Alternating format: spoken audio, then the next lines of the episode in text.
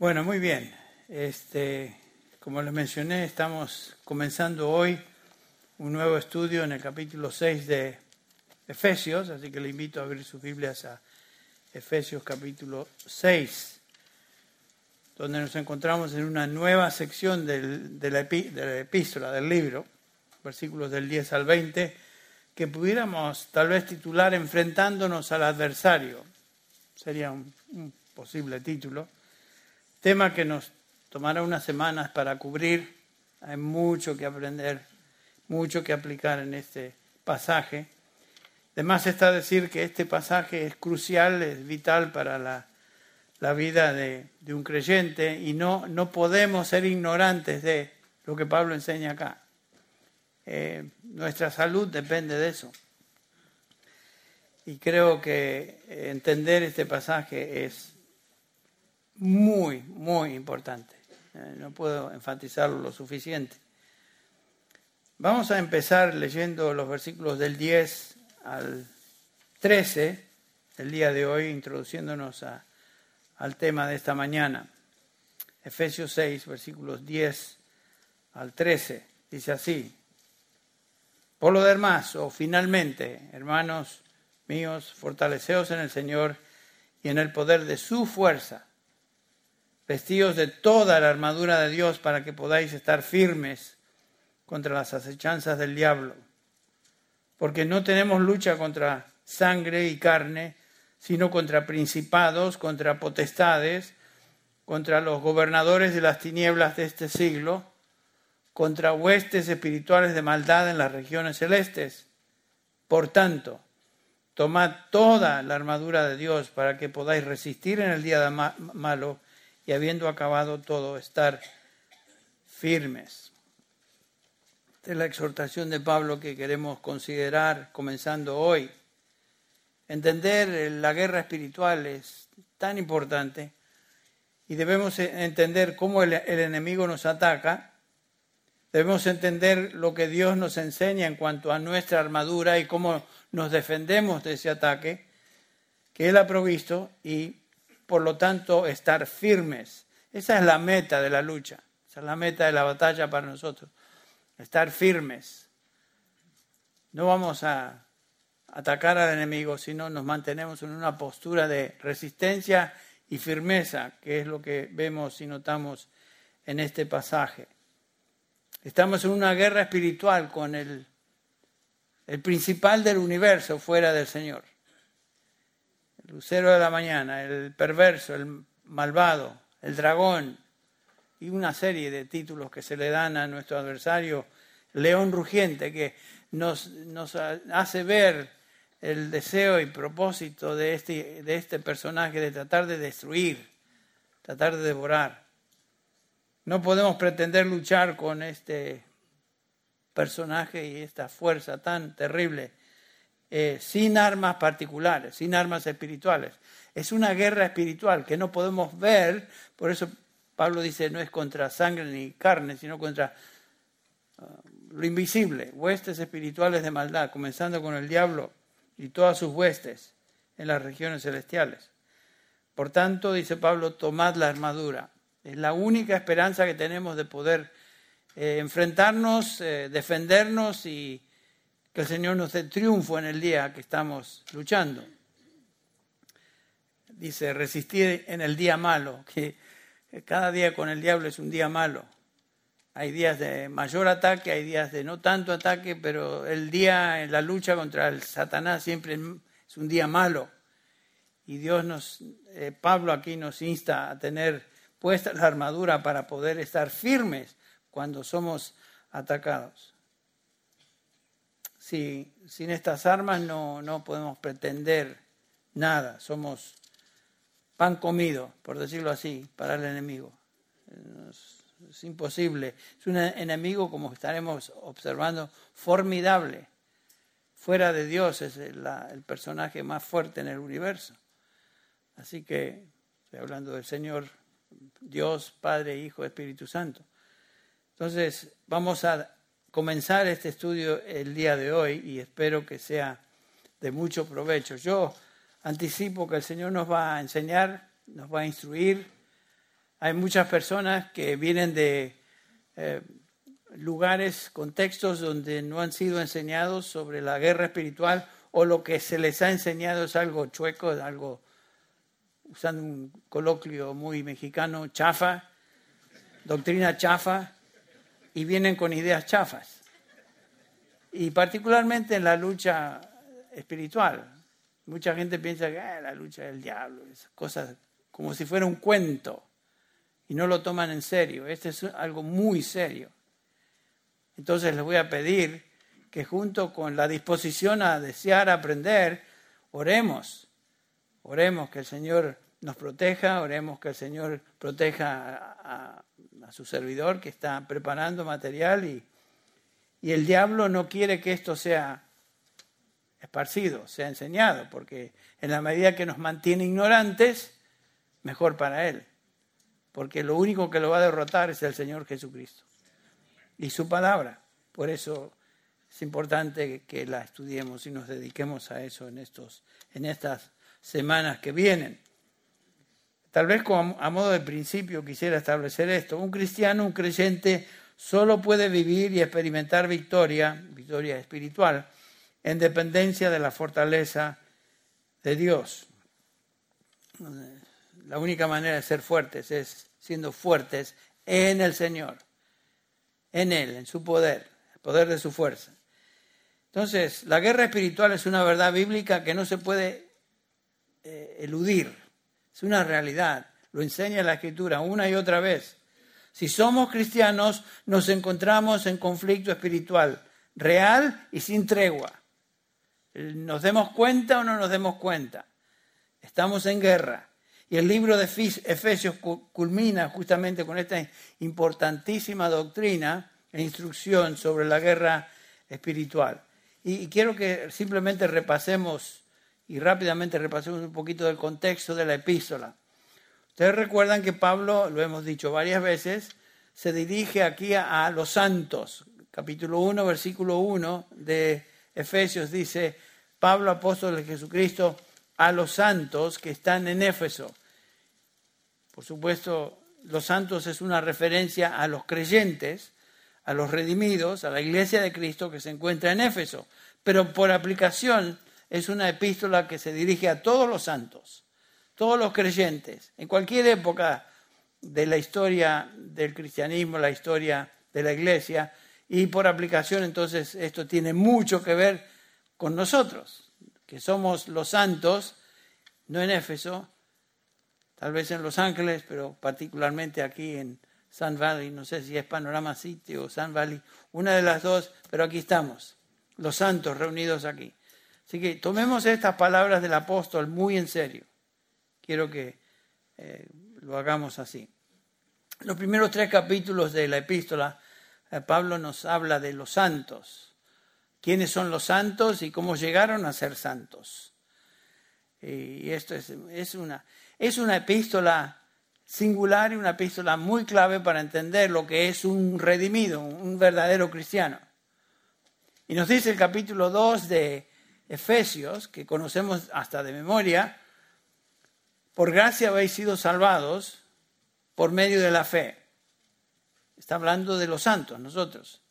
No por obras para que ninguno se gloríe, sino que fuimos salvados para buenas obras, no por obras, sino para buenas obras en Cristo Jesús. Y en el capítulo, en el versículo 10 del capítulo 2, nos dice Pablo que esos santos, esa congregación de los santos, somos hechura de Dios. Dice ahí, porque somos hechura suya, creados en Cristo Jesús para buenas obras. Dios las preparó de antemano para que anduviéramos en ellas. La salvación, el llegar a ser santo, no depende de nosotros y de nuestras virtudes, nuestra habilidad intelectual, sino que es obra de Dios. Y por lo tanto Pablo exalta esa realidad y debemos siempre tener eso presente. Y porque somos hechura de Dios, obra de Dios, obra maestra de Dios, es que estamos siendo acosados por el enemigo de Dios, que es el mismo diablo, junto con sus huestes espirituales. Notaron ustedes que en la lectura de Job, vemos que el diablo no es este, omnipresente. El diablo no es Dios. El diablo no, no puede ver todo a la misma vez. El diablo lleva a cabo su obra funesta, maquiavélica, a través de sus hordas, a través de demonios, a través de estas fuerzas espirituales de maldad en las regiones celestes. El diablo es el jefe, digamos, el principal, pero el diablo no es este, omnipresente. El diablo, vemos ahí en la historia de Job, que le pregunta al Señor, ¿de dónde vienes? De rondar la tierra, de aquí para allá. O sea, el diablo se mueve, ¿eh? se mueve en diferentes contextos, direcciones y siempre tratando de destruir la obra de Dios, pero no es omnipresente y no es omnisciente tampoco. Eso eh, que es un dato que debemos siempre recordar. Entonces, ¿por qué es que somos atacados y acosados y tenemos esta lucha continua con el diablo y sus huestes? Porque somos obra de Dios. Y el, objetivo principal del diablo es destruir lo que Dios hace. Eh, desde el inicio del capítulo 3 de Génesis, el propósito del diablo fue eh, torcer, destruir, tergiversar la obra de Dios y, crearlo por medio de mentiras, destruir lo que Dios ha hecho. Y obviamente nosotros somos obra maestra de Dios, hechura de Dios en Cristo Jesús, y lo que más quiere el diablo es destruir a los creyentes verdaderos. Entonces eso, eso es lo que estamos notando en este pasaje que vamos a considerar eh, a través de varias semanas. Eh, estoy, estoy contento de poder cubrir este material aunque como ustedes pueden esperar, cuando eh, estamos hablando de este tipo de, información bíblica, el diablo va a tratar de hacer lo imposible para que esto no, no se enseñe. O si se enseñe, se enseñe mal, o, o afecte nuestras mentes, nuestra manera de pensar y no prestemos atención y nos distraigamos, lo que sea. El diablo anda como león rugiente, como veremos, y trata de destruir, trata de devorar. Ahora, ustedes recuerdan que en esta epístola, regresamos a, la, a esta epístola, y en los versículos, los versículos, los capítulos 3, primeros tres contienen la definición de lo que es un santo genuino. Los capítulos que siguen describen cómo ese cristiano genuino, ese santo debe vivir, o sea, la conducta práctica de un creyente. Comienza, ustedes recuerdan, el capítulo 4, versículo 1, con esta declaración del apóstol Pablo, yo pues preso en el Señor os ruego que andéis como es digno o de una manera digna de la vocación o del llamamiento con que habéis sido eh, llamados. Los santos deben vivir de una manera distinta, es lo que notamos acá. Por eso la lucha. No somos lo que éramos, hemos sido transferidos, lo veremos en un ratito, del reino de las tinieblas, del mismo reino de Satanás, al reino de su amado Hijo. No somos lo que éramos. El diablo trata de hacernos vivir como, como antes, pero ya no somos eso. Entonces, por eso Pablo hace, exhorta de esta manera, la vocación con que fuisteis llamados, andad de una manera digna.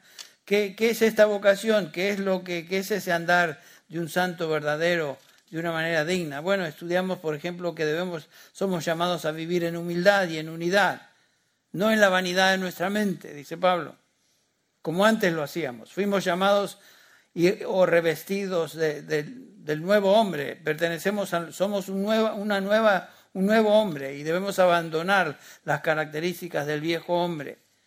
Fuimos llamados a andar en amor y no en impureza, en los deseos de la carne, como lo hacíamos antes. Fuimos llamados a ser sabios y no andar neciamente. Capítulo 5, versículo 15 en adelante fuimos llamados a, ser llenos del Espíritu y no ser controlados por, en el caso de Pablo, dice el vino, podría ser cualquier bebida alcohólica, cualquier sustancia que nos haga eh, esclavos. Fuimos llamados a vivir, ser controlados por el Espíritu Santo. Fuimos llamados a someternos unos a otros en todo tipo de relación, comenzando en la relación matrimonial esposas con esposos y esposos también. Eh, la relación familiar, hijos con padres, eh, y también hablamos de la, la, sumisión mutua, la sumisión que debe existir dentro del contexto laboral.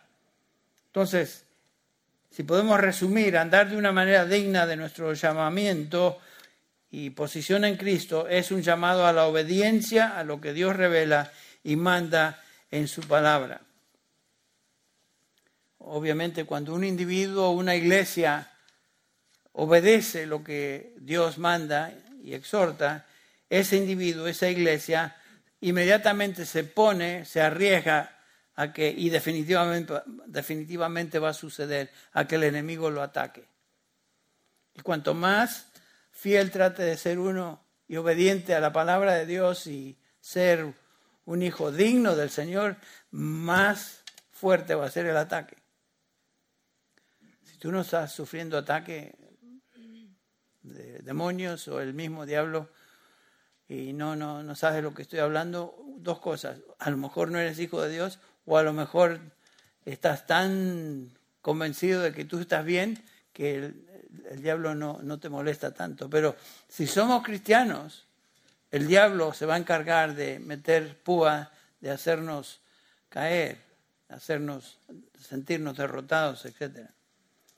Los creyentes hemos entrado en guerra con el enemigo de nuestras almas desde el momento que nos convertimos en siervos del Señor Jesucristo, esclavos del Señor Jesucristo. Ahí, ahí comenzó nuestra lucha, desde ese momento. Pedro nos habla de esa realidad cuando dice en 1 Pedro 5.8, sed sobrios y, sobrios y velad, porque vuestro adversario el diablo, inmediatamente tenemos eso a nuestra atención, el diablo es un adversario. Como león rugiente anda alrededor buscando a quien devorar. Un león rugiente. ¿Qué hace un león rugiente? Ruge. Pero ¿qué es el propósito de rugir? ¿Nos va a comer el diablo? No, el propósito de rugir es amedrentar, es eh, causar miedo, causar temor. Anda alrededor buscando a quien devorar, por supuesto, pero este, sabemos por la promesa del Señor Jesucristo que no va a poder devorar a uno de sus ovejas. Sería es imposible. Pero por eso Pedro también dice, pero resistirles firmes en la fe. Vamos a cantar ese himno terminando, resistirles firmes en la fe, ah, lo mismo que dice Pablo, resistir. El propósito de nuestra lucha es estar firme. ¿Y cómo lo hacemos? Resistiendo. ¿Cómo específicamente? Revistiéndonos de todas las piezas de la armadura que estaremos estudiando a partir del próximo domingo. Pero la idea es esta, que estamos en una posición de resistir al enemigo. No vamos a atacar al diablo. No hay ningún mandamiento en la escritura de mandarnos como iglesia atacar al diablo y quitar demonios de secciones de la ciudad o, ir y a, espantar demonios de este grupo allá. Eso se practica, pero es estúpido, perdónenme que les diga, es tontera. El diablo se muere de risa de esos esfuerzos, porque no existe tal mandamiento en todo el Nuevo Testamento. Es un invento de alguien, yo no sé quién inventó eso. Pero eso de atacar zonas geográficas de la ciudad, tonteras. Este, bueno, me salí de poquitos de, de lo que tenía en frente mío. Pero el punto es este, que nuestra postura debe ser una de defensa, resistir para estar firmes. Así que prestemos atención a ese énfasis de la instrucción bíblica. Es imposible ser cristiano y no experimentar conflicto espiritual. ¿Con quién? Con las huestes espirituales de maldad en las regiones celestes, contra el diablo y, y todas sus, sus hordas. Estamos en guerra y con un enemigo implacable, el diablo y sus huestes, quienes continuamente estarán tramando estrategias destructivas para, para tratar de destruir la obra de Dios. Pablo acá le dice artimañas o insidias, dice la reina este, la Biblia de las Américas. Estamos, eh, nuestro enemigo es muy estratega y muy, muy hábil, muy astuto en cómo él planea y organiza sus hordas para tratar de destruir la iglesia, a la iglesia del Señor, a los santos. Entonces, lo que vemos acá inmediatamente o sale a, a la luz es que estamos en una guerra espiritual donde el reino de Dios se encuentra en un lado y el reino de Cristo en el otro. Y toda la, toda la humanidad, todos los seres humanos están, estamos divididos en esos dos grupos. O pertenecemos al diablo, el mundo, que ya está bajo su poder y dominio, como veremos, o pertenecemos al reino de Cristo, donde Cristo reina.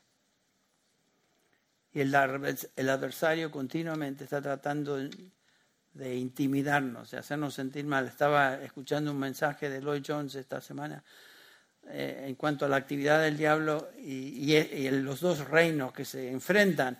Y decía Lloyd Jones, imagínense que en nuestra congregación estemos divididos en dos grupos, aquellos que pertenecen al reino del diablo y aquellos que pertenecen al reino de Cristo. Es una, es una ilustración nada más.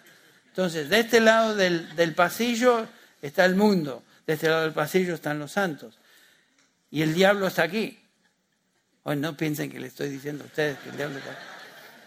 Lo que estoy diciendo es esto, y decía los Jones, que el diablo está tratando continuamente de gritar, molestar, rugir y intimidar a aquellos que le pertenecían, pero ya no le pertenecen. Y el diablo no puede cruzarse de un reino al otro. El diablo no puede invadir el reino de Cristo, el reino de Dios. Imposible. Pero va a tratar de hacerlo imposible para asustarnos, para intimidarnos, para hacernos pensar cosas mentirosas que son fruto de su, su maquiavélicamente. Bueno, entonces la lucha es obvia. Y como dije, la humanidad está dividida en estos dos grupos. Y en un grupo como el nuestro, yo diría que un grupo bastante grande, siempre hay eh, personas que todavía no pertenecen a la iglesia, al cuerpo de Cristo, y pertenecen todavía al gremio anterior, o sea, al mundo, porque viven como tales o no son obedientes a Cristo. Bueno, entonces, en el caso nuestro, yo diría la mayoría, no hay duda, somos de Cristo. Pero puede ser que salpicado en la audiencia venga una persona o dos que todavía no conocen a Cristo y, y por supuesto todavía se encuentran controlados por los valores del, del, mundo, que es una tristeza, pero gracias a Dios que, que están aquí, que están escuchando la palabra de Dios y nuestro deseo y oración es que usted llegue a pertenecer a los santos y que el Señor toque su vida, su mente, su corazón y le transforme y pase de, de un lado al otro por obra de Dios, no porque usted es astuto. Bueno, como cristianos y como iglesia nosotros también debemos esperar entonces guerra espiritual. Satanás y sus huestes están activamente haciendo estratagemas y planes para destruirnos. Pablo aquí le llama a estas estratagemas, noten, artimañas, acechanzas, insidias del diablo. Esa es, esa es una traducción de la Biblia de las Américas. Todo eso indica trama, tramar, ser estratega en cuanto a cómo destruir. Eh, si vamos a, a 2 Corintios capítulo 2, versículo 11, Pablo utiliza otra, otra, otra palabra ahí que básicamente dice lo mismo. Debemos estar preparados viviendo en este, viviendo en este mundo para eh, tener cuidado. Pablo dice, para que Satanás no gane ventaja alguna sobre nosotros, no, ventaja alguna sobre nosotros, pues no ignoramos sus maquinaciones. Esa es otra descripción de la estrategia del enemigo. Maquinaciones, buscando de alguna manera hacer tropezar, eh, engañar, destruir. Y así comenzó la cosa. Estaremos hablando de eso justamente cuando lleguemos al lienzo o el cinturón de la verdad. Qué preciosa este, instrucción es esa. ¿Cómo comenzó todo esto? Este, con la caída. ¿Y cómo comenzó la caída? Con una mentira, cometer púa, cometer dudas y, y de ahí sabemos el resto de la historia. Bueno, este, así fue el comienzo del diablo y él no ha cambiado su estrategia, su estratagema es la misma, siempre la misma. Entonces estamos enfrentándonos a esta situación hoy lo mismo. Esta es una realidad para todo creyente. Estamos en pie de guerra y estamos en guerra. Ah, y como dije, en la medida que crecemos en el conocimiento del Señor y nos acercamos a Él más, más intensa va a ser la lucha. Ahora, como dije, estamos aquí divididos entre el mundo y el reino de Cristo. ¿Cómo comenzó este mundo? Bueno, nos dice la palabra de Dios en Génesis capítulo 1, versículo 31, que Dios creó el mundo, todo lo que hay, todo lo que existe. Y por supuesto nos dice ahí que Dios vio el mundo creado y era bueno sobremanera, capítulo 1 de Génesis, versículo 31. Perfecto, era un mundo perfecto, no había ningún problema. Pero de repente pasamos la vista al capítulo 3 de Génesis y ahí nos encontramos con algo cósmico que sucede. La caída. El diablo entra en la experiencia humana. Y por supuesto, junto con la experiencia de engaño, cuando cayó Eva y Adán, arrastraron con ellos a todo ser humano. ¿Quién era el diablo? No tenemos, no vamos a tomar mucho tiempo en, hablar de esto pero el diablo era un ángel, perfecto, como el resto de la creación. Pero hubo una, revolución, por decirlo así, cósmica en el universo, donde el diablo cae y una gran hueste de, ángeles le siguen. Y ese diablo eh, determinó ser como Dios, se quiso hacer igual a Dios, tan poderoso como Dios, no lo logró, pero a partir de esa caída vio el diablo que la creación suprema y el ser supremo de toda la creación en la tierra era el ser humano y el diablo entonces se puso en campaña para destruir lo que Dios había creado, el ser humano. Y lo ha logrado en el sentido de que toda la raza humana está bajo condenación, pero gracias a Dios que el Señor tiene sus, sus santos que Él ha escogido y redimido de esta raza. Bueno, el mundo comenzó perfecto. Entra la caída y el mundo este, comenzó cuesta abajo. Por eso estamos como estamos, capítulo 3 de Génesis, versículo 1 al 7. Y no tenemos que eh, leer mucho sin darnos, sin darnos cuenta, todos nosotros y todo, que el mundo está patas arriba. Cada día peor la mentira es verdad, la verdad es mentira, lo blanco es negro, lo negro es blanco. Este, todo está tergiversado, está totalmente opuesto, de cabeza a lo que la palabra de Dios dice. Y vemos eso que cada día más y peor y peor. La verdad es y la mentira ya no existen y, se le llama uno al otro y como consecuencia de esto eh, Dios este, interviene en la sociedad, nos dice Pablo en Romanos capítulo 1. ¿Y qué hace Dios? Ok, los entrega a su mente torcida. ¿Quieren vivir torcidamente? Entonces Dios los entrega a esa manera de pensar. Y lo vemos esto claramente revelado este, en el capítulo 1 de Romanos, comenzando ahí con el versículo 18. Voy a leer rápidamente, porque la ira de Dios se revela desde el cielo contra toda impiedad e injusticia de los hombres que con injusticia restringen la verdad. ¿Notaron ustedes cuántos políticos y cuántas movidas políticas y cuántas cosas suceden donde la verdad es obvia, pero esta gente restringe, aprieta y va en contra de la verdad? ¿Qué sucede entonces? Bueno, Dios eh, les entrega esa manera de pensar.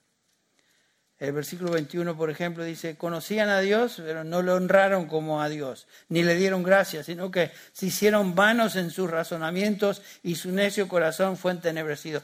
Yo cuando veo todas estas noticias de cosas que suceden eh, alrededor nuestro, en nuestra sociedad hoy, están envanecidos, están oscuros, están en oscuridad completa en sus razonamientos. Su necio corazón se ha entenebrecido. Profesando ser sabios, se vuelven necios y cambiaron la gloria de Dios, etc. El versículo 24, Dios los entrega a la impureza, a la lujuria de sus corazones, de modo que deshonran a sus propios cuerpos. Cambiaron la verdad de Dios por la mentira. Justamente lo que estamos viendo, observando hoy. Ah, es lo que estamos observando en este mundo, cada día más. Había un tiempo cuando yo recordé, cuando vine a este país, que era, todavía existía un sentido de, de valor bíblico o virtud judeocristiana, valores judeocristianos donde había respeto a la iglesia, había respeto a la Biblia, había respeto a aquellos que eran líderes dentro de la iglesia y enseñaban la Biblia, aunque no sean cristianos lo que pensaban, eh, decían ciertas cosas, había cierto respeto por la ley, había respeto por lo que se consideraba en consenso digno, era, eh, era, era bueno, era justo. Hoy en día no existe tal cosa. Todo al revés todo perverso, todo mal.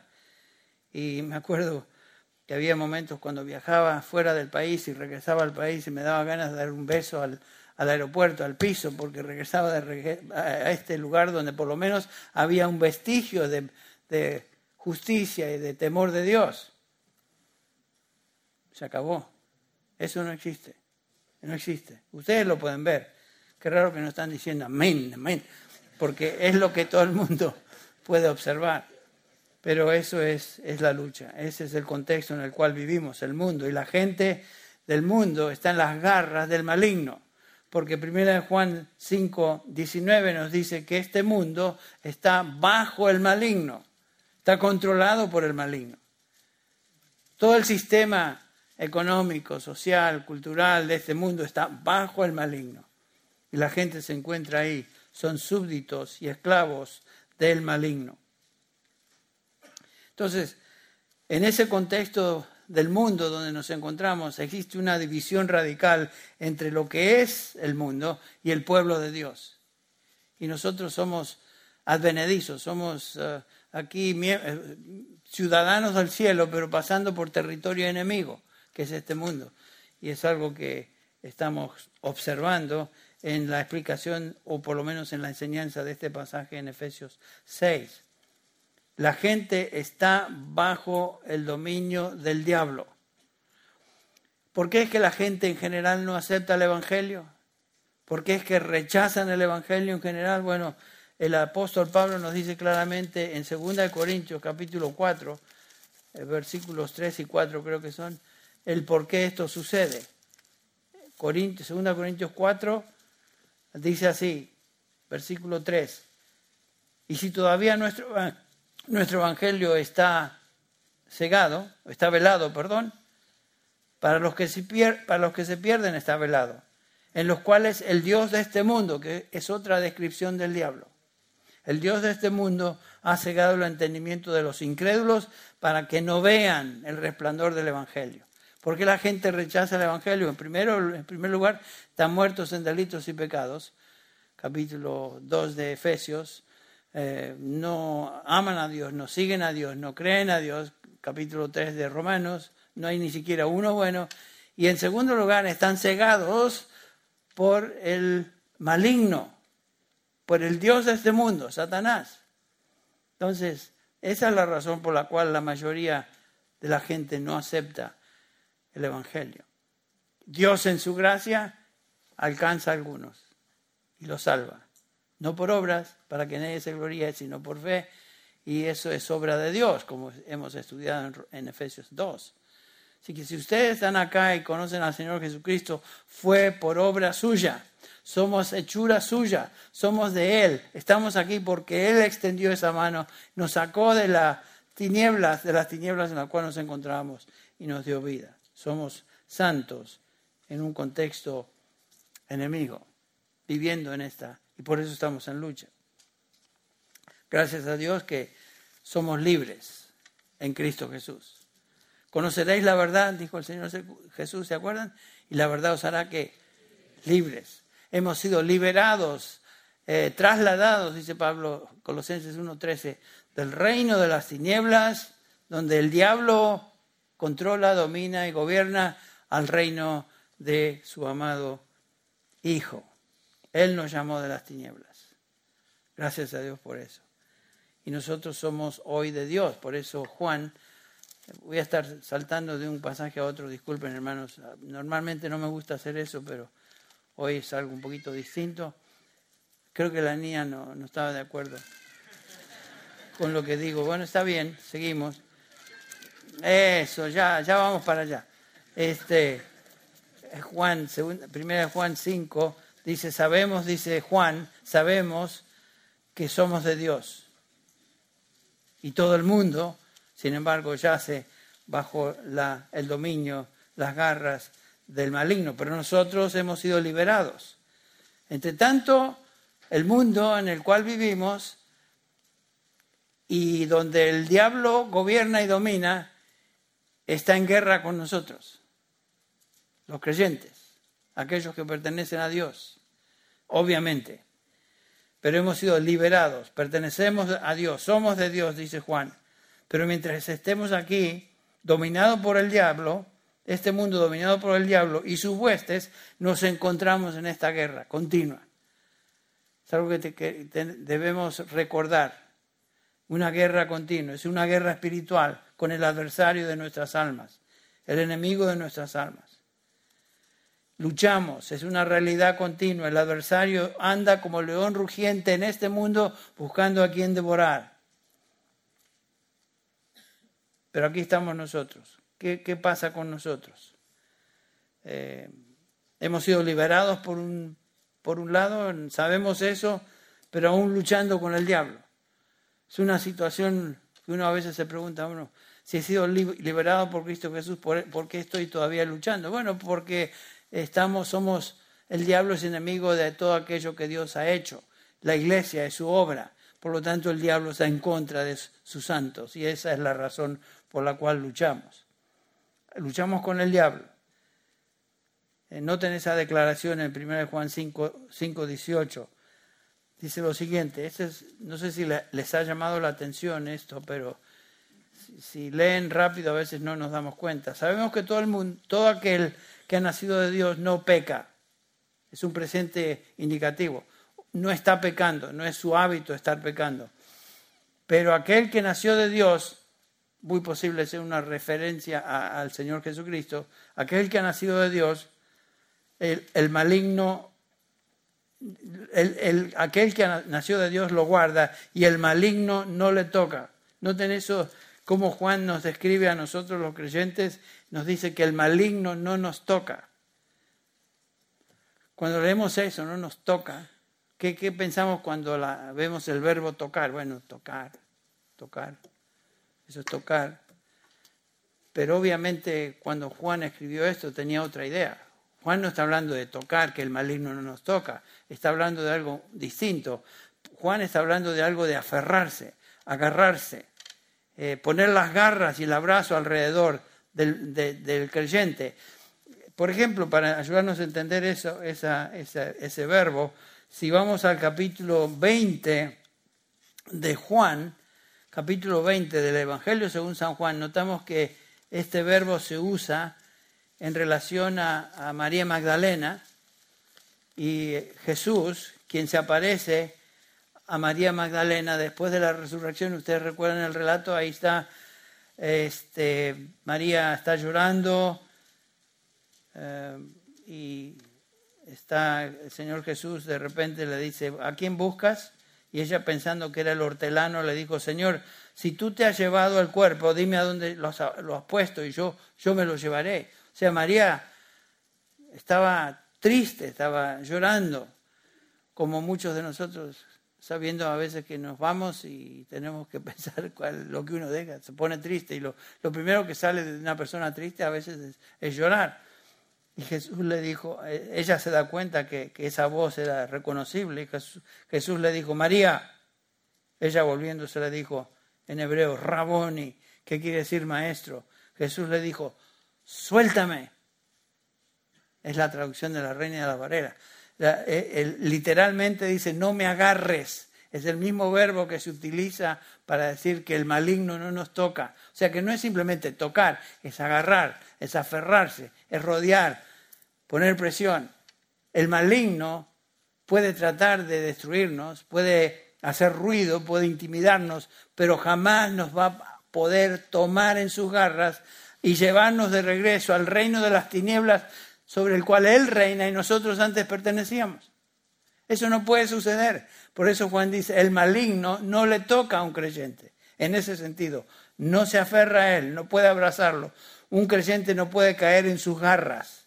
Esto no puede suceder otra vez.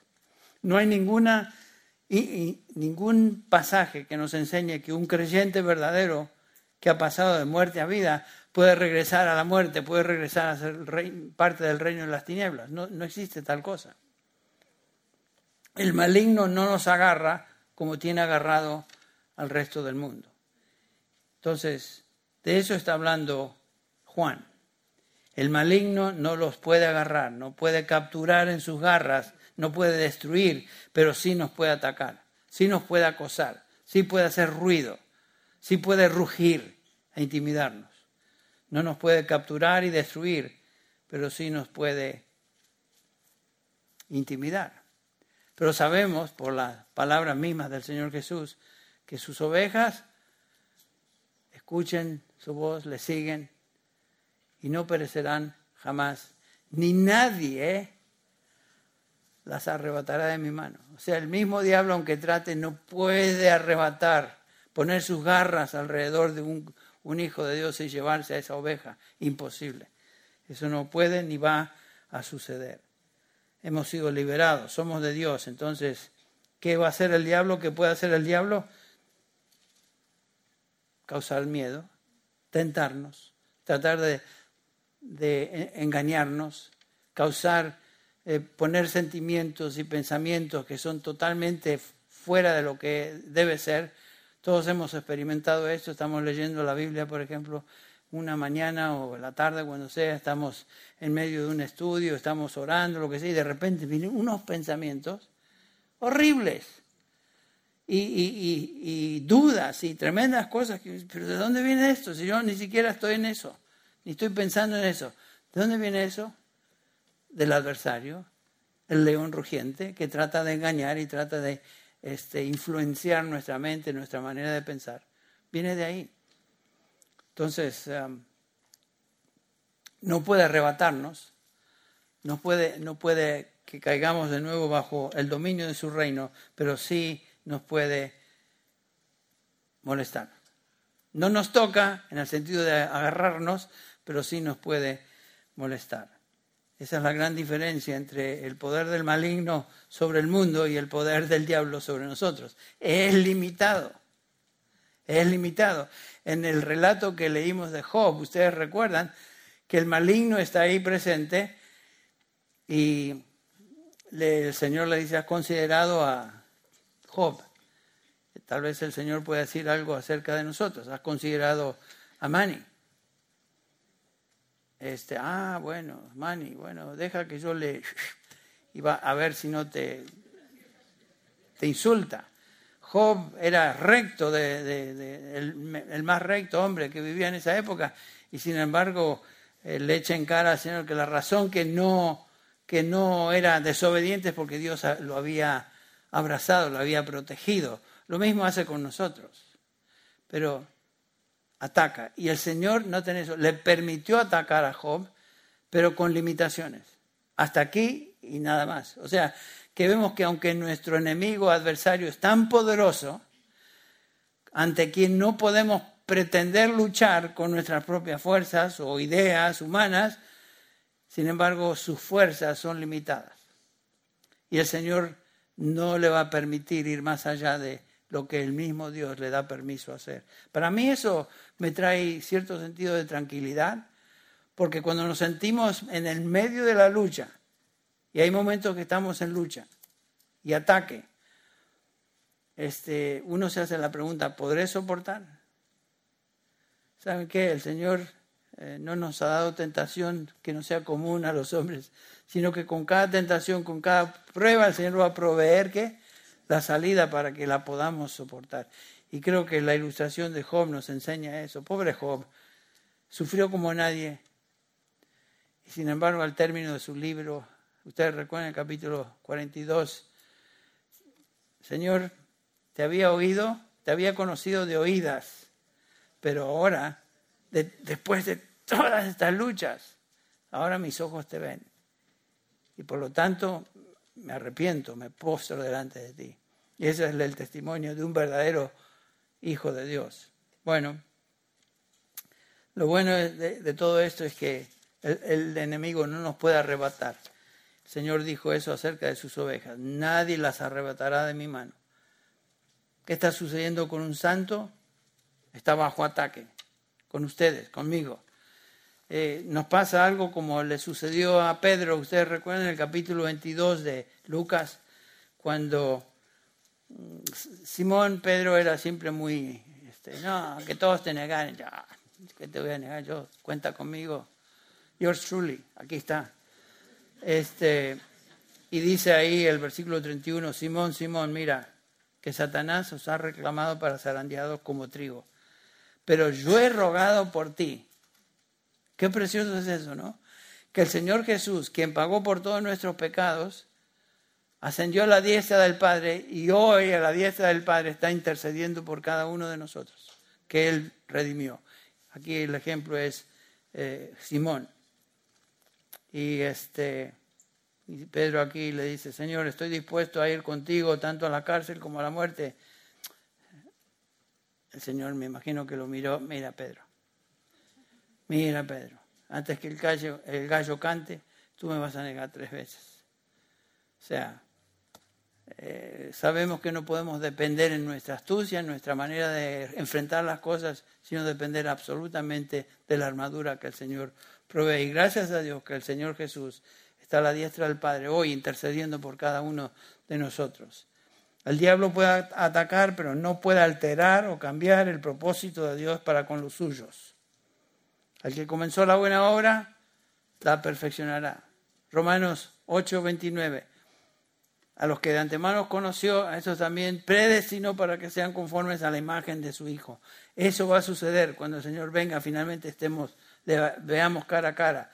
A los que predestinó, esos también llamó, llamó a salvación, eficazmente salvó. A los que llamó, esos también justificó, declaró justos por la obra y el beneficio de la obra de Cristo en la cruz a favor nuestro. Y a los que justificó, a estos también glorificó. El propósito de Dios no puede ser frustrado para aquellos que Él llama a salvación.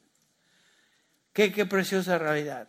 Que en medio de esta lucha espiritual en la cual nos encontramos, y a veces decaemos, a veces sucumbimos a, a una tentación, lo que sea, el Señor que nos llamó a salvación está llevando a cabo esa obra y el propósito eterno de Dios para con nosotros, sus santos, se va a cumplir cuando estemos finalmente con Él en gloria. Ahora, entre tanto, luchamos, luchamos. ¿Cómo luchamos? ¿Cómo nos preparamos o equipamos para esa lucha? De eso nos habla el capítulo 6, versículos del 10 al 17 que estaremos examinando a partir del próximo domingo. Pero quiero antes de clausurar, mencionar un pasaje en particular, que meditemos en estas verdades.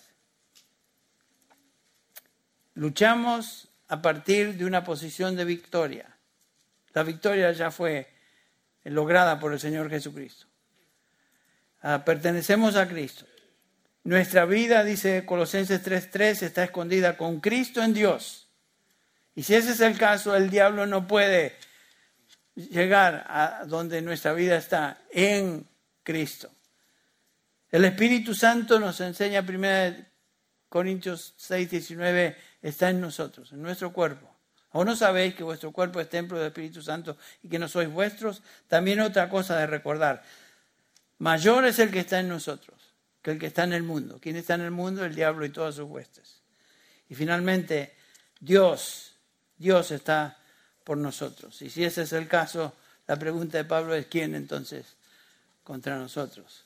Bueno, la victoria final es segura, vamos a ser glorificados, estaremos con Cristo, entre tanto luchamos, pero si pudiéramos resumir todo lo que Pablo dice en el capítulo 6 de Efesios, se encuentra encapsulado en Santiago 4.7 cuando dice, someteos pues a Dios, resistid al diablo ¿Y qué va a pasar? Y huirá de vosotros. Esa es la manera de estar firmes. Esa es la manera de permanecer firmes. Así que bueno, espero que los próximos domingos sean también de ánimo. E, este, esto para mí es de mucho ánimo, el repasar estas verdades bíblicas, aunque tengo que confesar que estoy siendo zarandeado, el diablo no quiere que esto se enseñe, y por supuesto oren, oren también por mí. Oremos por cada uno de nosotros.